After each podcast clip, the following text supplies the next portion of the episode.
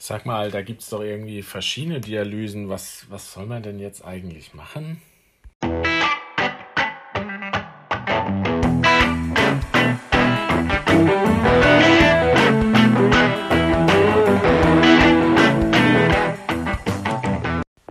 Hallo und herzlich willkommen zu einer neuen Folge des Kochbuchs Anästhesie, der Podcast von Anästhesisten für Anästhesisten und welche, die es noch werden wollen.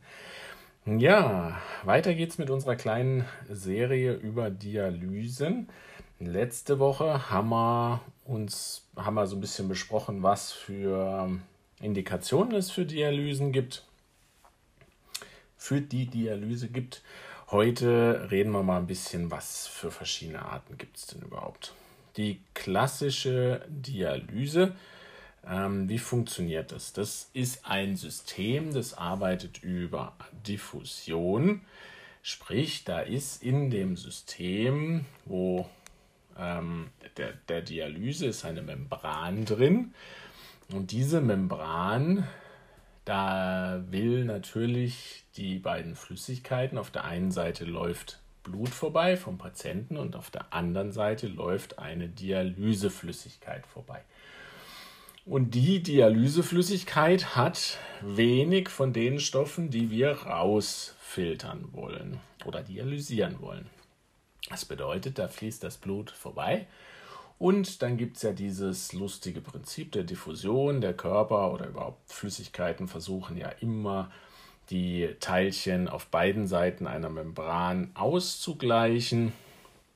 Und deswegen ähm, gehen quasi die Stoffe, die man nicht haben will im Patienten, rüber in die Dialyseflüssigkeit und das Blut wird so gereinigt. Das ist das Prinzip einer Dialyse. Da ist ein Dialysefilter. Mm, das Molekulargewicht für die Trenngrenze, also sprich so ein bisschen, ja, die Porengröße möchte ich es mal nennen, mm, ist so 15 bis 20 Kilodalton und sehr, sehr kleine ähm, Moleküle, die da ähm, getrennt werden können. Deswegen ist es sinnvoll, das zum Beispiel bei einer, beim, einer Hyperkalämie zu machen. Dialysen, also richtige Hämodialysen, werden meistens durch die Dialyseabteilung auch auf der Intensivstation gemacht. Nachteilig bei diesen Sachen ist, das ist natürlich alles ein bisschen komplexer was vielleicht auch ein Vorteil für uns ist, weil es jemand anders dann macht und wir müssen uns nicht drum kümmern. Aber zum Beispiel ähm, haben wir vor allem ein großes Problem, dass die Patienten oft hämodynamisch instabil werden unter einer Dialyse. Deswegen gibt es eine andere Art und Weise, und zwar die Hämofiltration. Da, da arbeitet man nicht mit einem Gegenstromprinzip, sondern sozusagen ja im Endeffekt mit einer Art Kaffeefilter. Da wird das Blut durch einen Filter durchgepresst und da verliert dann der Mensch auch die ähm, Stoffe, die man halt nicht mehr im Blut braucht und ähm, ja, so wird das Blut gereinigt. Der große Vorteil bei diesen Sachen ist, ähm, da kann man, können Patienten mit einer größeren hämodynamischen Instabilität ähm, versorgt werden. Deswegen ist es für die Intensivstation etwas Gutes. Ähm, Vorteil, Nachteil lasse ich jetzt mal so stehen. Das Intensivpersonal kümmert sich um dieses System. Ähm, das ist Vorteil wie Nachteil. Man kann es halt nachts problemlos auch einfach machen. Ähm, natürlich muss man sich halt selber drum kümmern. Und dann gibt es noch so ein ja, drittes Verfahren. Das ist so ungefähr ähm, ja, eine Kombination von beidem. Die sogenannte Hämodiafiltration.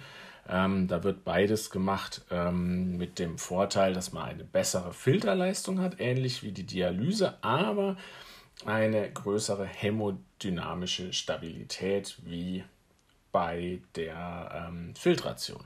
Ja, das ist wahrscheinlich das, was am meisten auf Intensivstationen gemacht wird. Jetzt müssen wir natürlich noch irgendwie das Blut raus und wieder reinkriegen äh, in den Patienten. Hm, meistens wird ein Scheldenkatheter gelegt, ein Dialysekatheter, ein dicker, ja, Art wie ZVK, der die verschiedenen äh, Öffnung hat. Es sind meistens zwei ganz dicke Lumen und ein kleiner ZVK-Schenkel dran. Ähm, und da kann man dann quasi mit so einer Maschine, das, äh, mit also Dialyse halt ordentlich darüber Blutfluss geben. Legt man normalerweise auch in die Jugularis. Ähm, in der Subclavia sollte man das lieber nicht machen, weil es da oft thrombosieren könnte, aber man könnte es zum Beispiel auch in die Femoralis legen. Die Katheter sollten tatsächlich auch eher geblockt werden. Das sind wirklich richtig dicke Dinger und man muss aufpassen, da kann eine Menge Blut schnell aus dem Patienten raus verschwinden. Gut, das zu den verschiedenen Arten der Dialyse und ähm, die Gefäßzugänge. Ähm, klar, was ich jetzt bei den Gefäßzugängen vergessen habe, ist, wenn ein Patient einen Schand hat. Also wenn jemand chronisch dialysepflichtig ist, wird ja ein äh, meistens ein Camino-Schand chirurgisch angelegt. Ähm, das ist äh, dann aber etwas, was normalerweise das Personal der Dialyseabteilung benutzt. Da haben wir relativ wenig mit zu tun. Gut, das war Teil 2 über die Dialysen. Nächste Woche machen wir noch den Teil 3 und dann haben wir unseren Schnelldurchlauf eigentlich auch abgeschlossen. Wenn ihr Fragen habt, schreibt mir E-Mails. Ansonsten freue ich mich über alle Bewertungen immer. Und ansonsten eine schöne Woche euch.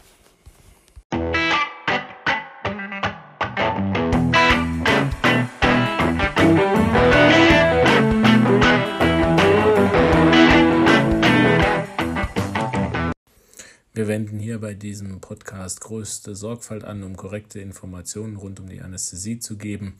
Dieser Podcast ist nur an medizinisches Fachpersonal gerichtet. Allerdings sind wir nicht immun vor Fehlern und übernehmen keine Gewähr für den Inhalt des Podcasts und dessen klinische Anwendung.